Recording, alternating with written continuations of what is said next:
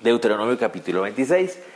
Como ustedes recuerdan, los capítulos 21 al 25 fueron capítulos que se enfocaron en como unas leyes varias que tenían que ver con ah, el día a día de los hebreos.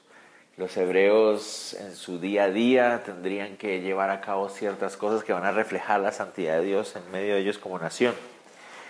Antes de eso habíamos visto algunas leyes que tenían que ver con los sacerdotes, con los ah, eh, jueces, reyes, gobernantes, o sea, las responsabilidades de los gobernantes. Cuando llegamos al capítulo 26 nos encontramos con las últimas leyes que tienen que ver con el, la, la, vida del, del pueblo de la, de la nación de Israel cuando entra en la tierra prometida y se acaba el discurso de Moisés. Justo hoy vamos a estar viendo cuando termina el discurso de Moisés. Y ya los capítulos que vienen del 27 hasta el 34 ya es como lo que nos va a narrar la preparación antes de pasar definitivamente la tierra prometida. En el capítulo 34 vamos a ver la muerte de Moisés y ya, ya son esos momentos justo antes, justo previos antes de pasar a la tierra prometida. Pero el capítulo 26 es el final del discurso. No sé si ustedes recuerdan que habíamos dicho que Deuteronomio más que un recuento de leyes o más que una narración histórica era un discurso de Moisés, era Moisés hablándole al pueblo de Israel como derramando su corazón como un padre espiritual para ellos. Él sabe ya que él no va a entrar a la tierra prometida, él lo sabe ya. Entonces él quiere dejarles sus últimas indicaciones del corazón de un padre hacia sus hijos. Eh, esta es una generación diferente a la que salió de Egipto. Y, la generación anterior murió en el desierto por ser desobediente, por ser incrédula. Entonces él quiere decirles, no vayan a hacer lo mismo ahora que ya estamos aquí, estamos, imagínense, o sea, solo hay un río que los detiene de poder pasar al otro lado. Entonces ya estamos aquí, una vez pasen, no vayan a ser incrédulos como sus antepasados para morir. Entonces ese es el corazón. Entonces, antes de llegar al final del discurso, vamos a ver que del verso 1 hasta el versículo 15 ah, están las últimas dos leyes que tienen que ver con la ofrenda de primicias y con los diezmos. Pero no es el enfoque de estas leyes en este pasaje, no es la ley de, de la ofrenda en sí. Si nosotros vamos a otros pasajes de la Biblia, vamos a encontrar en Levítico, en Números y en el mismo Deuteronomio ciertas especificaciones acerca de cómo hacer las ofrendas, qué había que llevar, cuándo había que llevarlo, de qué manera había que llevarlo. Pero en este pasaje el enfoque no es cómo hacerlo ni qué hacer. El enfoque es cuál debe ser la motivación y el corazón. Eso va a ser el enfoque ahí. Pero cierra con esas dos leyes.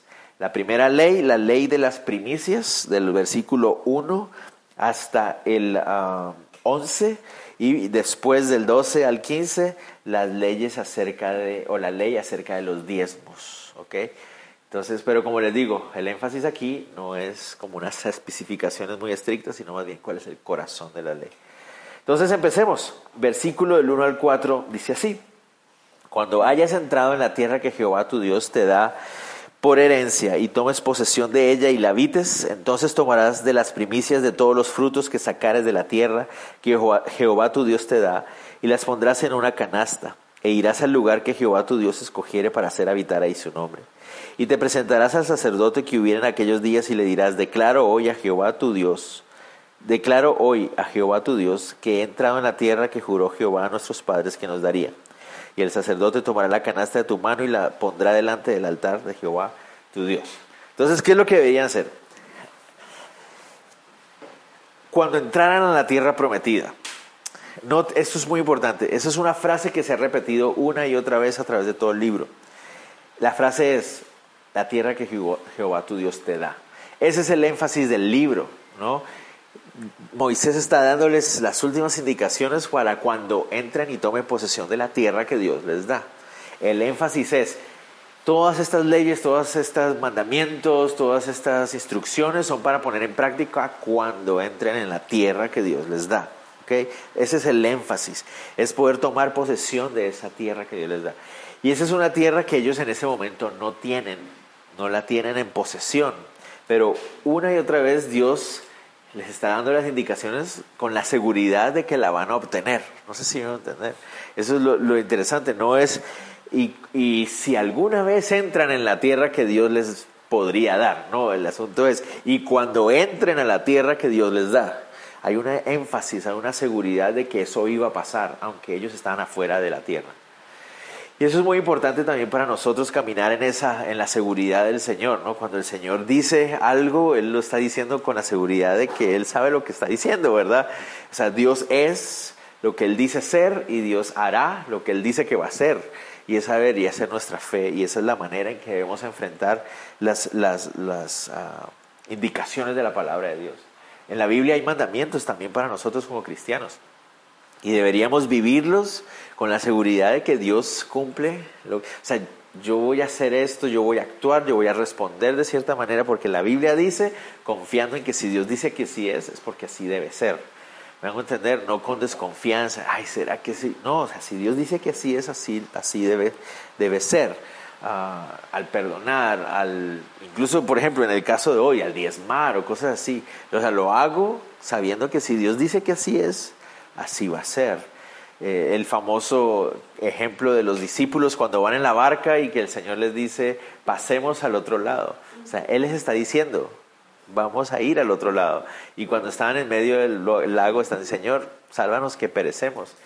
No habían escuchado al Señor que les dijo, vamos a ir al otro lado. o sea, por más tormenta que levantara, si Él dijo que van a ir es porque van a ir. Me voy a entender. Y a veces deberíamos ser igual nosotros en esa fe de, bueno, si ese es el mandamiento, es porque Dios lo va a hacer. Entonces, esa frase es muy importante. Él les está diciendo, cuando entren y tomen posesión de ella y la habiten. Entonces, cuando ya estuvieran adentro, Él les está hablando acerca del futuro unos años adelante. Cuando ya estén dentro de la tierra, cuando ya hayan tomado posesión de ella, porque esas son dos cosas diferentes, ¿no? Eso es lo interesante del pueblo de Israel. Una cosa es entrar a la tierra y otra cosa es tomar posesión de ella. Son dos cosas diferentes. Yo puedo entrar a la tierra, pero necesito ir y pelear con los enemigos que está ahí para tomar posesión de la tierra cosa que a ellos les costó muchísimo hacer. Pero Él les dice, cuando ya tomen posesión de la tierra, cuando ya estén viviendo en ella, es decir, cuando ya no estén peleando para sacar a los enemigos, sino que ya están viviendo tranquilos en ella, deben que tomar de las primicias de todos los frutos que sacares de la tierra que Jehová tu Dios te da. Los, cuando ya tenga, tuvieran su terrenito, ¿no? su jardincito con sus arbolitos frutales, las primeras frutos que salieran de ese árbol, una vez ya sentados ahí, tenían que llevar, ponerlos en una canasta, dice así, y deberían ir al lugar donde Dios estableciera su templo, el tabernáculo, ¿no? y en ese lugar presentarle al sacerdote y decirle, miren lo que dice, declaro hoy a Jehová tu Dios que entrado a la tierra que, que juró Jehová a nuestros padres que nos daría. ¿Qué significa eso? Él llevaría sus canastas y llegaría donde el sacerdote y le dice, declaro hoy que ese Dios tuyo, el del sacerdote, ¿no? Me entró a la tierra y este es, este es el testimonio de que Dios cumple lo que promete. Eso es lo que le están diciendo ahí. ¿no? La idea de, de presentar esa canasta era decir, Dios cumple sus promesas. Hace 40 y casi 41 años ya era para ese momento. Dios nos dijo que nos sacaría de Egipto y nos llevaría a una tierra prometida. Y ahora aquí estamos en la tierra prometida que Dios cumplió, prometió con los frutos de la tierra que Él nos prometió que nos iba a dar. Es el testimonio, aquí está. Dios ha sido fiel, Dios ha cumplido. ¿no? Y nosotros deberíamos hacer igual también, ¿no? porque nos gusta mucho pedir, pero una vez que Dios cumple sus promesas, también deberíamos decir, Dios cumple sus promesas. Claro, aquí el énfasis es cuando entres a la tierra prometida. Y sabemos que para nosotros como hijos de Dios ahora, a través de Cristo Jesús, no se está refiriendo a, la salvación en sí, ¿no? sino que está, obviamente está involucrada la salvación ahí, pero se está refiriendo a, a vivir en el llamado, en esa promesa que Dios nos ha dado, en, esa, en ese llamado de, de vivir el propósito de Él en nuestras vidas. Dios a todos nos ha dado un propósito en nuestras vidas. Y el mundo y la carne y el diablo destruyen, destruyen el propósito de los seres humanos. ¿no? El ser humano que fue creado para gloria de Dios no da gloria a Dios. Entonces, cuando Cristo viene a la vida de una persona, ahora esa persona puede volver a vivir ahora puede vivir en ese propósito que Dios quiere para esa persona, reflejar ese carácter de Dios en él. Y hay un llamado de seguirle y ser como Jesús, ¿no? de rendir nuestros derechos, rendir nuestra voluntad para que Él sea en nosotros. Y entonces empezamos a caminar en esa voluntad, en ese llamado, en ese propósito, pero en ese, en ese caminar hay enemigos, ¿verdad? La carne y todos estos enemigos cananeos representan eso. Hay que luchar, hay que batallar contra eso. Y una vez tomada posesión de ese, de ese llamado, de ese propósito de Dios, cuando empiezo a ver el fruto de Dios en mi vida, ¿qué debería hacer? Venir delante de Dios y Señor, tú cumples lo que prometes, tú has sido fiel, tú prometiste que ibas a darme propósito en mi vida, tú prometiste que ibas a reflejar tu llamado en mi vida y hoy lo puedo ver. Gracias, Señor. Y darle gracias a Él. Y ese es más o menos el asunto ahí.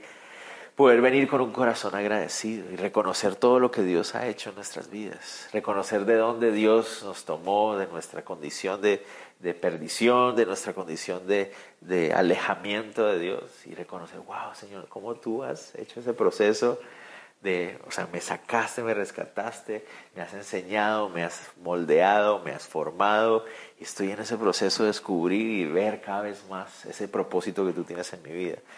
Y, eso es lo que deberíamos hacer. ¿no? Tristemente hay muchos cristianos que no, o sea, no están ni siquiera luchando esa batalla. ¿no? Tristemente, como el pueblo de Israel, ¿no? que entró a la tierra prometida, más adelante lo vamos a ver en Josué y en jueces, ¿no? Que no lucharon todas las batallas que tenían que luchar y después estuvieron sufriendo las consecuencias de eso.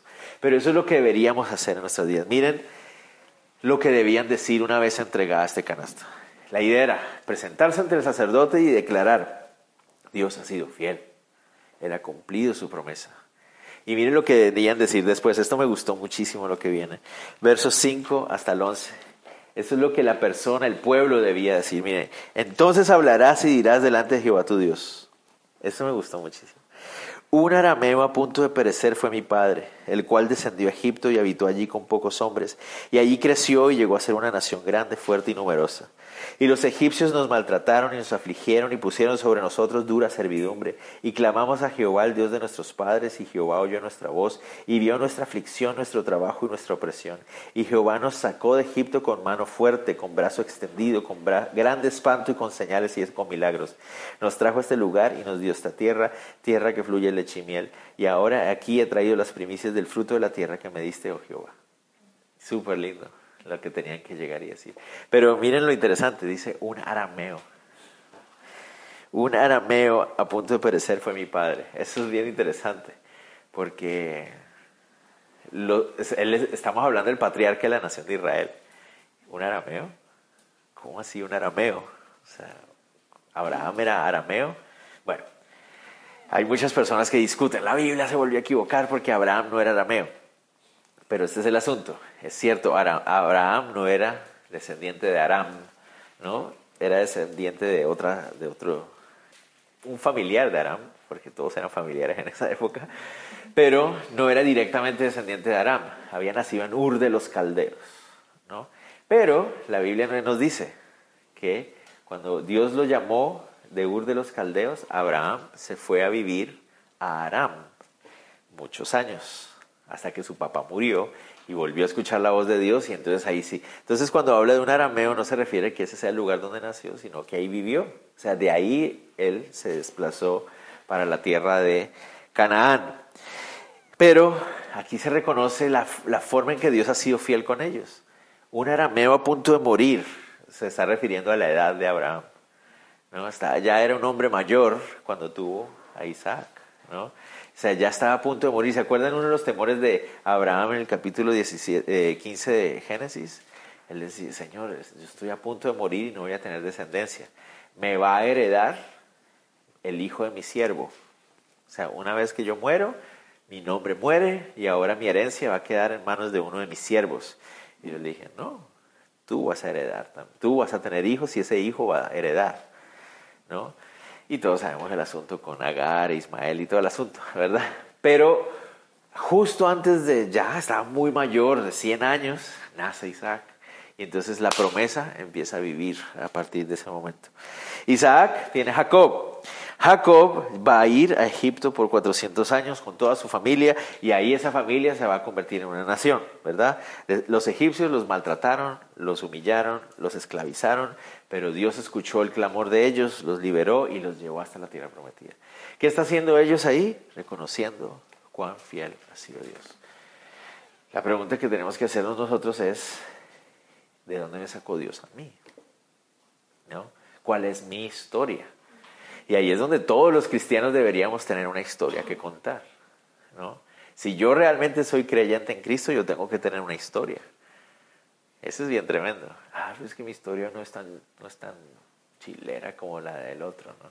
Porque a veces hay muchos, lo, lo triste es que hay muchos cristianos que piensan así. Y lo digo porque yo nací y crecí en un hogar cristiano. Entonces muchas veces pensé, no, mi historia no es tan buena. ¿No? Ah, una historia como la de Nicky Cruz, ¿no? Que era pandillero, borracho, drogadicto, satánico y todo. Y el Señor lo sacó de ahí y lo convirtió en pastor. ¡Wow! ¿Yo qué? Yo no. Yo no he hecho nada, nunca me he emborrachado, nunca... Eh, mi, mi testimonio no es tan bueno. No, pero cuando uno se pone a pensar y ya empieza a revisar cómo era mi corazón, aunque no me emborraché y aunque no hice eso y aunque no hice lo otro, mi corazón era un corazón pervertido, miserable, rebelde, orgulloso, arrogante. Y la Biblia dice que la desobediencia y la rebeldía son igual que la uh, brujería y la hechicería. Eso dice la Biblia. Entonces uno como que... Entonces todos tenemos una historia que contar. Si, no somos, si somos cristianos y no tenemos una historia que contar, entonces yo me pregunto si realmente somos cristianos. Me hago, no sé si me hago entender. Porque si una persona, no, yo, yo nunca he cambiado, yo siempre he sido así de bueno. Entonces yo, eh, yo creo que tú no has entendido mucho el Evangelio, no has captado de qué se trata. Todos tenemos una historia que contar. Todos éramos unos pervertidos de mente y de corazón, todos dañados, arrogantes, orgullosos, rebeldes, desobedientes, necios, torpes, todos. Unos lo mostraron, abiertamente con sus actos, otros no se lo, se lo guardaron, pero igual, igual de orgullosos y arrogantes. Y de allá nos sacó el Señor, ¿no? Nos vio en nuestra desesperación, esclavizados por nuestro pecado, maltratados y humillados por nuestra carne y nuestra propia desolación. Y el Señor allí extendió su mano, su gracia y nos rescató. ¿Verdad? Y entonces uno puede ver hacia atrás y uno, wow, Señor, todo lo que has hecho en mi vida. Todo lo que has hecho en mi vida, ¿no? Ha sido cambiando, ha sido transformando, ha sido moldeando, enseñando, quitando, poniendo. Wow, ¿no? Y ahora puedo ver el fruto en mi vida y decir, y decir, mira, ahora aquí he traído las primicias del fruto de la tierra que me diste, oh Dios. O sea, aquí está, mira, Señor, tú has hecho esto. Y yo lo presento en agradecimiento a ti, yo te doy gracias. ¿No? Y, y, es, ¿Y esos qué son? Las que, las primicias. O sea, apenas está empezando, ¿me entiendes? Eso es lo lindo, Señor, esto es apenas el inicio. Qué lindo poder dar más fruto, seguir dando fruto, que tú sigas quitando, podando, moldeando, transformando, apretando, arrancando y duele y todo, pero en ese proceso, Señor, sigue haciendo esa obra para yo poder seguir adorándote con mis, con mis frutos, con el fruto que tú puedes dar a través de mí. Señor, que yo pueda seguir adorándote de esa manera, ¿no? Muy, muy importante. Y al final de eso se trata, ¿no? La Biblia nos dice eso en, Juan 15, ¿no? Que Él quiere que nosotros demos fruto, porque si damos fruto, glorificamos al Padre, ¿verdad? Esa es la idea. Y el que no da fruto, lo cortan y lo echan al horno, dice. Sigamos. Ah. Entonces era la, ley de las primicias, ¿no? La ley de las primicias.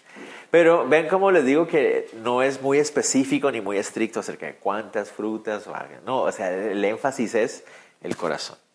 ¿Cuál debe ser el corazón? Una vez que estés en la tierra prometida, una vez que veas cómo Dios cumplió sus promesas y veas cómo Dios ha sido bueno y lleno de gracia, ve y preséntale y Señor, eso ha sido solo por ti. Es tu fidelidad, es tu misericordia, es tu gracia. Tú me has traído aquí. Tú hiciste todo eso, aquí estoy, Señor, gracias. Tú me rescataste, me cambiaste, aquí estoy. Entonces, ese muestra un corazón que agradecido, ¿verdad? Y un corazón agradecido debe llevarnos a un corazón generoso. Y eso es muy interesante. van a notar ustedes que Esto que vamos a ver aquí del 12 al 15 es ley del diezmo también, pero los pastorcillos de la prosperidad, que les encantan los pasajes del diezmo del Antiguo Testamento para aplicárselo a la iglesia, no usan este. ¿Por qué será? Vamos a ver por qué.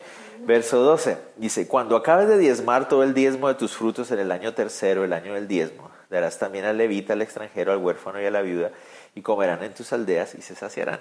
Bueno, resulta que, vuelvo a decirles, si ustedes quieren hablar ya de la ley del diezmo así profundamente, cuánto es y de qué hay que diezmar y, que, todo eso, Levítico 27, Números capítulo 18, Deuteronomio 12, Deuteronomio 14, habla mucho más profundo acerca de qué es el diezmo, para qué es el diezmo, cuándo hay que darlo, todo esto. Pero aquí ese no es el propósito. El propósito de este pasaje es hablar otra vez del corazón. Resulta que todos los, todos los hebreos, todos los israelitas debían presentar cada año su diezmo. El diezmo de sus, cosechas, el diezmo de sus ganancias debían presentarles al templo. Y cada año parte de lo que se daba para el, con el diezmo era para sostener la obra del tabernáculo del templo, pero también para sostener las familias de los levitas. Esa era parte del propósito. Pero aquí hay algo muy interesante que a veces nosotros no nos acordamos cada tres años, cada tres años, el diezmo de cada tres años, antes de ser llevado al templo, tenía que repartirse con personas alrededor que lo necesitaran. Muy interesante, ¿verdad? Porque los pastores de la prosperidad te van a decir, no, el diezmo es para la iglesia y si usted está dándole a alguien de ese diezmo, Dios lo castiga. ¿No? Tristemente se diezma como si Dios fuera un Dios extorsionista.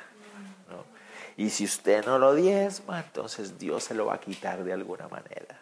a mí me enseñaron así en una iglesia donde yo asistía. ¿no? Si usted no diezma, digamos, 35 quetzales, va a ver que esa semana su hijo se le enferma y le va a tocar sacar 35 quetzales para la medicina. Dios se lo saca. parece como un Dios mafioso, ¿no? Como que extorsionista si no, me, si no le pagas a Dios, Dios no, te, no te va a proteger y algo te puede pasar. Vos. o sea, no, Dios no es así. Dios, Dios es muy diferente a lo que estas personas tratan de hacer ver. Noten ustedes que el, el diezmo de cada tres años, o sea, cada tres años, ese diezmo, antes de llevarlo al templo, ellos debían que buscar a alguien que necesitara a su alrededor para darle. ¿Como quién? Dice extranjero, huérfano y viuda. Esos tres personas, tres, esas tres imágenes de personas, representan las personas más necesitadas de la nación de Israel. El extranjero, eh, ya va a empezar a pedir el diezmo aquí.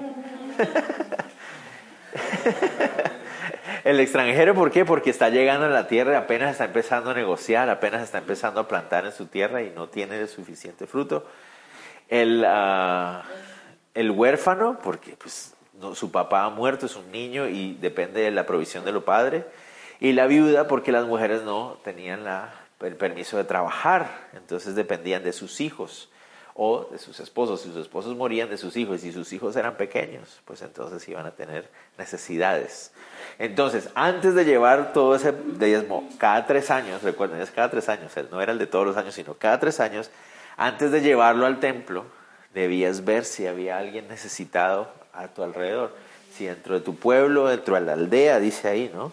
En tus aldeas, ¿no? Entonces, si en tu aldea, en tu, comunidad, tú veías que alguien tenía necesidad real, ¿no? Aquí no dice, dale al muchacho que anda pidiendo un quetzal para después ir a drogarse o algo así. No, aquí está hablando de alguien que necesita, ¿no? Una familia que necesita, una mujer que está en necesidad, un extranjero que está apenas empezando y no tiene cómo comer. Entonces, dale para que él pueda tener su sustento. Y una vez que tienes eso, que ya le diste, entonces lo que queda de eso se lleva al templo. Lo que sobró de eso se lleva al templo. Esa era la idea ahí. ¿no?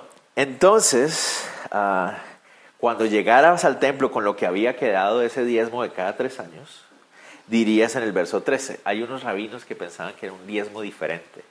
O sea, además del diezmo normal, había un diezmo extra cada tres años, pero yo no. bueno, hay división entre los rabinos también. Digamos, dice, y dirás delante de Jehová tu Dios, una vez que llegabas ya con lo que había falta, sobrado de ese diezmo. He sacado lo consagrado de mi casa y también lo he dado al levita, al extranjero, al huérfano y a la viuda conforme a todo lo que me has mandado. No he transgredido tus mandamientos ni me he olvidado de ellos. No he comido de ello en mi luto ni he gastado de ello estando yo inmundo ni de ello he ofrecido los muertos. He obedecido la voz de Jehová mi Dios, he hecho conforme a todo lo que me has mandado. Mira desde tu morada santa, desde el cielo, y bendice a tu pueblo Israel y a la tierra que nos has dado como juraste a nuestros padres, tierra que fluye leche y miel. Entonces, una vez entregado esto, las personas que necesitaban se llevaba lo que sobraba y se le presentaba. Dice, aquí está lo que sobró después de haber bendecido a las personas que he bendecido. Miren lo que ellos dicen ahí. La oración de ese diezmo era más una petición en confianza a lo que Dios hace. ¿Por qué? Noten esto. La oración del diezmo nos muestra cuatro cosas que ellos tenían en mente. Uno, ese diezmo se hacía conforme a las escrituras. O sea, se tenía que hacer de acuerdo a lo que Dios decía. ¿No? Noten ustedes, dice, conforme a todo lo que me has mandado. He hecho conforme a lo que me has mandado. Entonces ese diezmo se levantaba delante de Dios en obediencia. ¿no? La segunda cosa era, ah, perdón, no en obediencia, sino conforme a las escrituras, al, orden de las escrituras. La segunda es en obediencia, porque dice, no he transgredido tus mandamientos ni me he olvidado de ellos, siempre teniendo en cuenta los mandamientos de Dios. La tercera cosa se hacía en santidad. No he comido de ello en mi luto, ni he gastado de ello estando yo inmundo, ni de ello ofrecido a los muertos. Y cuarto, se hacía esperando la bendición de Dios para todo el pueblo. Dice, mira desde tu morada santa, desde el cielo, y bendice a tu pueblo Israel. Entonces estas cuatro cosas son muy importantes de ese diezmo. ¿no? Se hacía de acuerdo a lo que la Biblia decía, se hacía obedeciendo a Dios, se hacía en santidad a Dios y se hacía esperando la bendición para todo el, el pueblo. Entonces, ¿de qué nos está hablando esto? Nuestro, todo lo que el Señor nos da ¿no? es para dárselo a Él de regreso. ¿Me van a entender? Pero Dios no solamente quiere que se lo demos a Él de regreso, sino que cómo debemos dárselo a Él de regreso también, bendiciendo a los demás, ¿verdad? Esa es la idea. Obviamente está hablando del diezmo, pero ¿cómo lo podemos aplicar para nuestros días también? O sea, todo lo que esa bendición que Dios nos ha dado, la forma en que podemos adorarle a Él, no es solamente enfocarnos en, ah, sí, sí, yo voy al templo, y no, no, es servir, amar, adorar a Dios, pero sirviendo y adorando a mis hermanos. Y tiene que ser, porque así lo dicen las escrituras, obedeciendo a Dios, en santidad y esperando la bendición de todo el pueblo. Tristemente en nuestros días la idea del diezmo es una idea muy egoísta, individualista, ¿no? O sea, yo diezmo para que Dios me dé, ¿no? Pero muy poca gente yo creo que viene y dice, bueno, yo voy a diezmar para que Dios bendiga a toda la iglesia. Interesante, ese es un concepto muy raro, ¿no? Qué extraño. Voy a diezmar, Señor, voy a ofrendar, diezmar, donar, como quieran llamarlo, lo que sea, pero Señor, pidiéndote que tú bendigas a toda mi, a toda mi gente, a toda mi familia, a toda mi iglesia, bendícelos a todos. Y esa era la forma en que lo, lo estaban haciendo. El énfasis del pasaje, otra vez, no es tanto el diezmo en sí, no es tanto si es 10%, 15%, 20%, porque finalmente el pueblo de Israel con todo y ofrendas y todo eso daba más del 10%, era como el 24.3% lo que terminaba dando cada israelita según la ley de Israel. ¿no? La gente habla el 10, el 10, pero si fuéramos estrictos serían como el 24, no sé cuánto por ciento. Pero ese no es el énfasis del asunto. El énfasis es, yo quiero obedecer, honrar, pero también para que haya bendición para las personas que están a mi alrededor. Porque ese corazón agradecido que vimos con las primicias tiene que traducirse en un corazón generoso y que refleja el carácter de Dios. ¿De qué me sirve a mí diezmar al pie de la letra si yo no estoy amando a mi prójimo, si no estoy sirviendo a los demás, si yo no estoy reflejando el carácter de Dios? No me sirve de nada. Jesús se lo dijo a los, a los, a los fariseos, ¿se acuerdan? Mateo 23, 23 dice que Jesús le dijo, ay de vosotros escribas y fariseos hipócritas, porque diezmáis la menta y el eneldo y el comino, y dejáis lo más importante de la ley, la justicia, la misericordia y la fe. A eso estaba refiriéndose el Señor cuando le dice a los fariseos eso. Esto era necesario hacer sin dejar de hacer lo otro, les dice ahí en Mateo 23.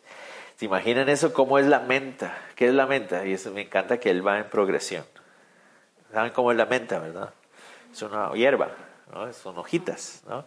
Entonces imagínate, tienes tu plantita de hojitas y tus, tus, tu mentita tiene 100 hojitas. Entonces tienes que arrancar y contar. 10 hojitas. Pero el Señor va más allá el eneldo. ¿Han visto el eneldo? Sí, también tiene hojitas, pero son más chiquititas. Son así delgaditas, ¿no? Entonces imagínate, ahora tienes que... Ah, va más allá. El comino. ¿Qué es el comino? Polvo, ¿no? Entonces el Señor está diciendo, ¿son tan estrictos ustedes, fariseos, en diezmar de las mentas, del eneldo y del comino? Pero no tienen misericordia con el pobre, con el necesitado. No hacen la justicia de Dios, no hacen lo que a Dios le agrada, no están reflejando el carácter de Dios, no están creyéndole a Él. ¿Para qué entonces? ¿Me a entender? Ese es el punto de, de este tema aquí. ¿De qué te sirve llevar tu diezmo a la iglesia? O quitemos el tema del diezmo. ¿De qué te sirve seguir las reglas legalistas de tu iglesia? Sí, si tu corazón no es de compasión hacia la gente, sino ve con misericordia al que tiene necesidad, no solamente física, obviamente, toda clase de necesidad. Les digo algo así que para que ustedes me ayuden a orar. Tengo ahorita en mi corazón y en mi mente a este muchacho que, se, que entró en, la, en el domingo de resurrección lo tengo aquí en mi corazón. Uy, me voy a sonar ahí. Ahí están escuchando. Pero uh, no sé, sigo orando por él. Hoy lo volví a ver y traté de saludarlo, pero no, no sé si no, no me vio o no me quiso ver, no sé. Pero la cosa es que algo allí que el Señor quiere hacer. Pero es como, Señor, ayúdanos a tener esa compasión, ese corazón, ¿no? Si él reaccionó así en ese momento es por algo, es porque Dios quiere hacer una obra en su vida y el diablo lo tiene atado. El domingo estábamos orando aquí antes del servicio y Dale estaba orando y oró por él. ¿no? En la oración estábamos todos orando y Dale oró por él. Terminamos de orar y adivinen quién estaba en la puerta. Estaba él parado ahí, en la puerta. Y yo le dije, Dale, voy a a hablar con él. Dale me dice, me voy a poner a orar y se puso a orar. Salí, le dije, hola, ¿cómo estás? Y me dijo, bien. Y se empezó a hacer para atrás. Y ven, ven, vamos a hablar. Y se fue, y se fue, pero se me quedó viendo desde la esquina. Estábamos con Byron ahí, nos pusimos a orar por él. Y ay, Señor, no sé, algo, algo quieres hacer con este hombre. Ah, y como, Señor, esa ha sido una oración esta semana, Señor, que podamos ver con compasión a la gente, que necesita de ti. No solamente la necesidad física, ¿no? Sino esa necesidad espiritual que es básicamente la, verdadera necesidad. Eh, entonces, estemos orando por eso, Señor, que, porque ¿qué nos sirve tener nuestra reunión de nueve y media, once y media? Sí, venimos, cantamos, tratamos, ponemos las sillas así rectitas, que no se vayan a torcer. Y todo, si, si, si no se va a reflejar, ¿no? Tener, doblar la servilleta así, no así. ¿Para qué? ¿Para qué todo eso si no, si, no, si no vamos a mostrar esa compasión y ese amor por la gente? Entonces es muy importante. Y que lo estamos haciendo, ¿verdad? Sí. Terminemos. El versículo 15 es el final del discurso de Moisés. Es muy interesante que haya terminado así, ¿no? Él viene desde el versículo 1, 6 hasta el versículo 27, 15, él no ha parado de hablar. Ese es un discurso. Eso sucedió en un día. ¿no? Todo lo que hemos cubierto desde el capítulo 1 hasta el capítulo 36, 26 es solo en un día de... Moisés le ganó a Fidel Castro y a Chávez, ¿no?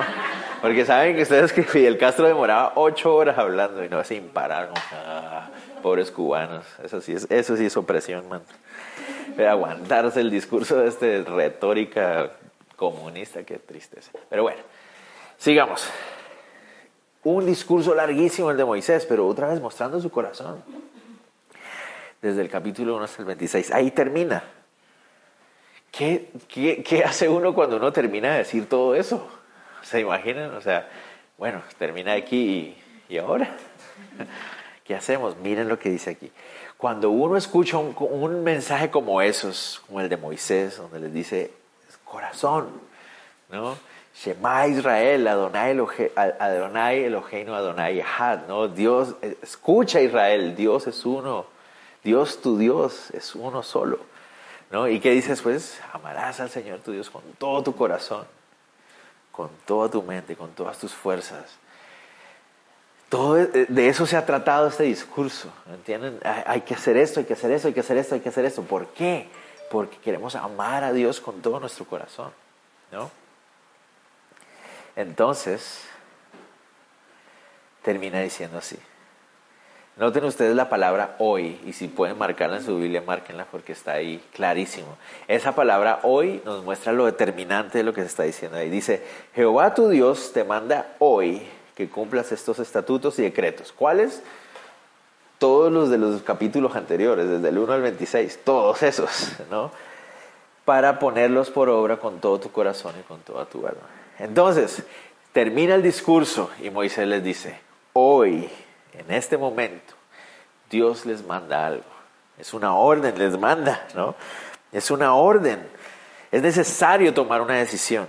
Y les dice, ¿Cuál es la orden? Que cumplan estos estatutos y estos decretos. Todo esto que les acabo de decir, hoy Dios les está pidiendo que los pongan en práctica. Eso es lo que les está diciendo ahí. Muy interesante. Pero no se trata de un asunto de cumplirlos por cumplirlos o porque es una, una serie de reglas, ¿no? Lo interesante es que nosotros también tenemos mandamientos que cumplir. Los cristianos a veces les encanta, no, es que los mandamientos del Antiguo Testamento, nosotros ya somos libres. Sí, somos libres, pero también hay mandamientos que cumplir. Jesús nos dio mandamientos, ¿verdad? Como Él nos dijo, resumámoslos en dos nada más. ¿Que les parece muy complicado los 316 que hay ahí? Bueno, entonces resumámoslos en dos. Amar a Dios por sobre todas las cosas y amar al prójimo como Dios te ama a ti. Punto. Ahí está. Ahí se resume todo. ¿no? Pero esos son dos mandamientos que Jesús nos mandó cumplir. Lo lindo para nosotros es que nosotros no, o sea, la diferencia es que nuestra relación con Dios no depende de si cumplimos esos mandamientos o no. Eso es lo lindo del asunto. Nuestra relación con Dios depende de que Cristo ya los cumplió. Eso es lo lindo. Como Él ya los cumplió, entonces ahora puedo tener una relación con Él. Entonces, ahora no cumplo los mandamientos para que mi relación con Dios dependa de eso, sino porque tengo una relación con Dios, es que quiero cumplir esos mandamientos. ¿Me hago entender? Entonces ya no, no es para alcanzar una relación con Dios, ya la tengo, entonces ahora quiero vivir en esa relación con Dios. Y esa relación con Dios, si es real, pues va a mostrar que si Dios es un Dios santo, yo también quiero ser un santo. Yo quiero ser una persona santa, apartada, ¿no? diferente, como Él es diferente ante el mundo. Pero ¿cuál es el asunto? Nosotros, al igual, y miren lo interesante, no es tan antigua la idea, no es tan nueva, perdón, la, idea, sino que es muy antigua. No es del Nuevo Testamento. El Antiguo Testamento, Dios les decía, no se trata de una, una serie de reglas que cumplir. Miren ustedes cómo termina ahí diciendo, pues de ponerlos por obra con qué? Con todo tu corazón y con toda tu alma. ¿Saben ustedes? El libro de eh, Deuteronomio es el libro que Jesús, nuestro Señor Jesús, cita más en todos los evangelios del Antiguo Testamento. Y el libro de Deuteronomio es el libro que más veces tiene la palabra corazón entre la ley, entre los cinco de la Torah, del Pentateuco. Entonces, este libro se trata desde el corazón de la ley, que no son solamente unas reglas que check, no, ya cumplí, ya cumplí, ya cumplí. No, eso, esto somos hablando de una relación yo tengo una relación con Dios y esa relación también demanda, ¿no?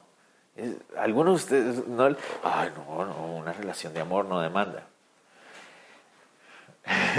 Aquellos que están en una relación con alguien de amor saben que sí, una relación ah, demanda, absolutamente demanda.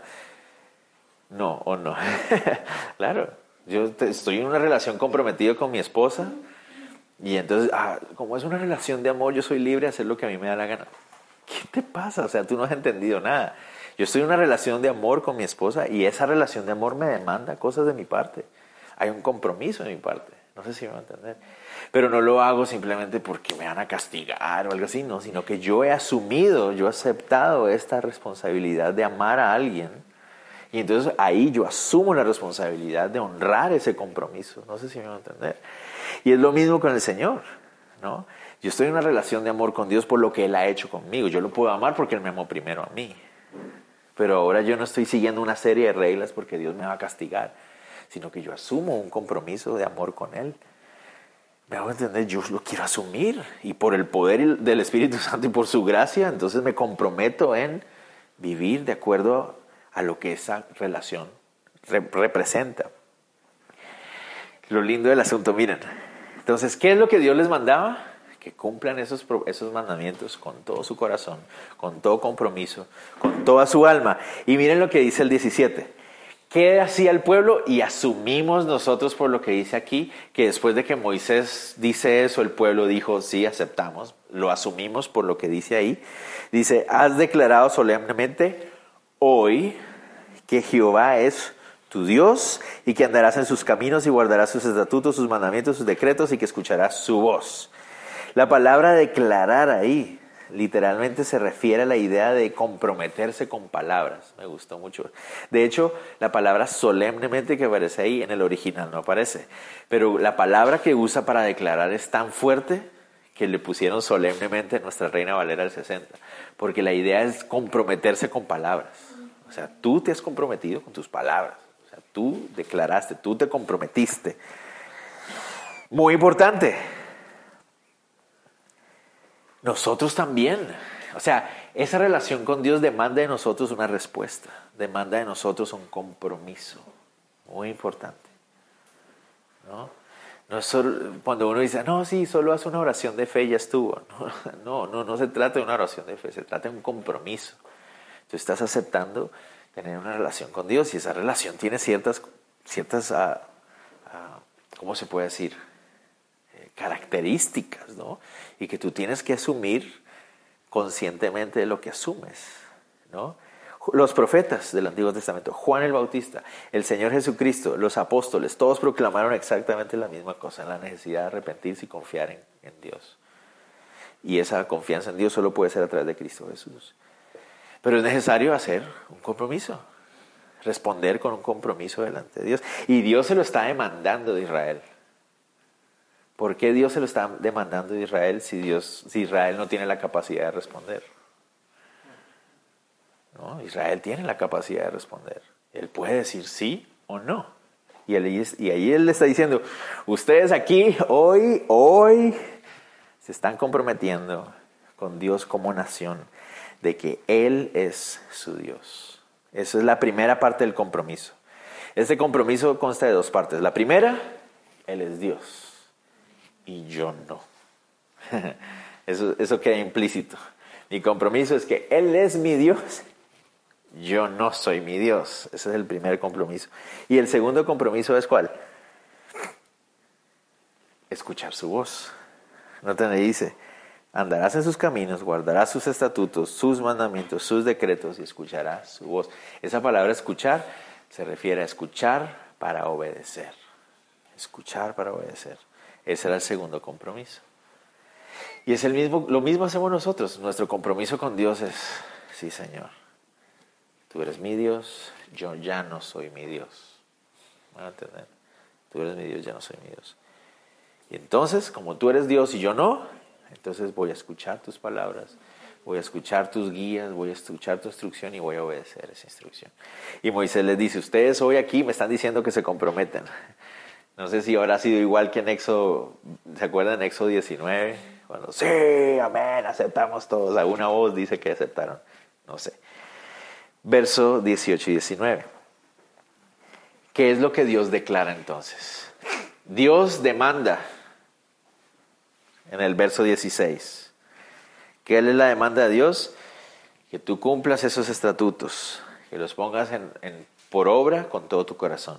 ¿Cómo fue la respuesta de Dios? Sí, tú eres nuestro Dios y vamos a asumir esa responsabilidad. ¿No? Es lo mismo con nosotros. Noten ustedes, Jesús no está, a veces se pone la idea de Jesús está a la puerta del corazón rogándote por entrar, déjalo entrar, no lo dejes afuera, pobrecito Jesús. Ella está afuera, míralo, ahí está solito afuera, déjalo entrar a tu corazón. Así como no encontraron posada, ¿no? Y lo dejaron, ah, que es un cuento bien interesante que nos hemos inventado los cristianos. Se va a quedar afuera Jesús, pobrecito, no tiene un lugar donde morar. Mentiras, Él es Dios. ¿Qué hace Dios? Dios manda que nos arrepintamos. Con amor, con compasión, con misericordia, con su gracia nos manda que nos arrepintamos. Entonces nosotros tenemos la capacidad de responder a eso. Sí, Dios dice, tienes que tomar una decisión. Sí, Señor, reconozco, tú eres Dios, yo no soy ya mi Dios. Yo voy a escuchar tu voz, voy a hacer lo que tú dices, voy a ser tu discípulo, te voy a seguir, tú eres el Señor de mi vida y eso es lo que hace. ¿Qué dice el Señor entonces después? Ay, ay, ay, miren esto tan lindo. Verso 17. Y Jehová ha declarado hoy, que es la misma palabra, se ha comprometido hoy que tú eres pueblo suyo, de su exclusiva posesión. Oh, wow. Qué precioso. Márquenlo, ¿no? De exclusiva posesión. ¿Saben, ¿Saben cómo lo dice la nueva traducción viviente? Su tesoro especial. Lindo eso, ¿no? Entonces Él nos llama a arrepentimiento. Escucho su voz, reconozco, me arrepiento. Tú eres mi Dios, yo ya no soy mi Dios, tú eres mi Señor, yo ya no soy mi Señor, voy a escuchar tu voz, voy a seguirte. Entonces el Señor dice, está bien. Entonces, ¿sabes? Tú eres mi especial tesoro, eres mío, eres mí de mi posesión especial, eres mío. Y dice, como se te ha prometido para que guardes todos sus mandamientos, al fin de exaltarte sobre todas las naciones que hizo para loor y fama y gloria, y para que seas un pueblo santo de Jehová tu Dios, como Él ha dicho. Entonces, Él nos hace suyos con un propósito, para que reflejemos su gloria en medio de las naciones. En otras palabras, para que reflejemos su gloria en, en todos aquellos que nos rodean, que no son su nación. ¿Entienden? Algunos de ustedes, ah, pero eso Pedro también lo dijo, ¿no? ¿Se acuerdan? En primera de Pedro 2.9 dice que él somos real sacerdocio, pueblo escogido por Dios. ¿Para qué? Para anunciar las virtudes de aquel que nos llamó de las tinieblas a su luz admirable. Es exactamente lo mismo. Exactamente lo mismo. La nación de Israel entonces es un reflejo de ese pacto que Él quiere tener ahora con nosotros. En el Antiguo Testamento era un pacto con una nación, pero ahora en el Nuevo Testamento es un pacto personal de cada uno con nosotros. Ya no es una nación, ahora es con cada uno de nosotros. Claro, nos salva a nosotros de manera personal para que nos convirtamos en una nación también, pero ahora el pacto es de manera personal. No no lo lindo del asunto. Y bueno, y ahí termina el capítulo 26. A partir del capítulo 27 nos va a contar lo que ellos hicieron con esta ley. Ahora que recibieron toda esta ley, la van a poner en piedras. Después de eso, el Señor les va a indicar, lo primero que van a hacer cuando entren a la tierra prometida va a ser declarar las bendiciones y las maldiciones de obedecer y desobedecer esta ley. Después de eso, se renueva el pacto ¿no? delante de Dios Ah, y se escoge a Josué como líder y ya nos vamos enfocando ya en la recta final. Oremos. Chévere eso. Señor, te damos gracias otra vez por hablar a nuestro corazón, por enseñarnos, porque tu evangelio, tu, tu verdad está expuesta desde Génesis hasta Apocalipsis una y otra vez, mostrándonos tu gracia, tu misericordia que como un Dios tan santo y tan perfecto como tú extendiste tu mano para salvar a criaturas tan malas y perversas como nosotros. Y hoy podemos disfrutar de esa gracia, estar llenos de gozo, saciados completamente por ti, por lo que tú has hecho, Señor. Reconocemos que nos has llamado a nosotros para un propósito de reflejarte a ti, de ser tus discípulos, de seguirte.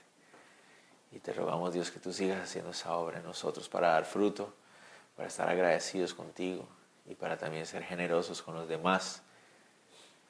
Señor Jesús, gracias por haber ofrecido tu salvación a nuestro corazón. y que hoy podamos nosotros llamarnos tu pueblo especial, tu tesoro especial, Señor. Es, es algo increíble. Te damos gracias por esta noche, te rogamos Dios que nos guardes de regreso a casa, Dios. Y seguimos orando por esta nación nuestra, por esta tierra nuestra.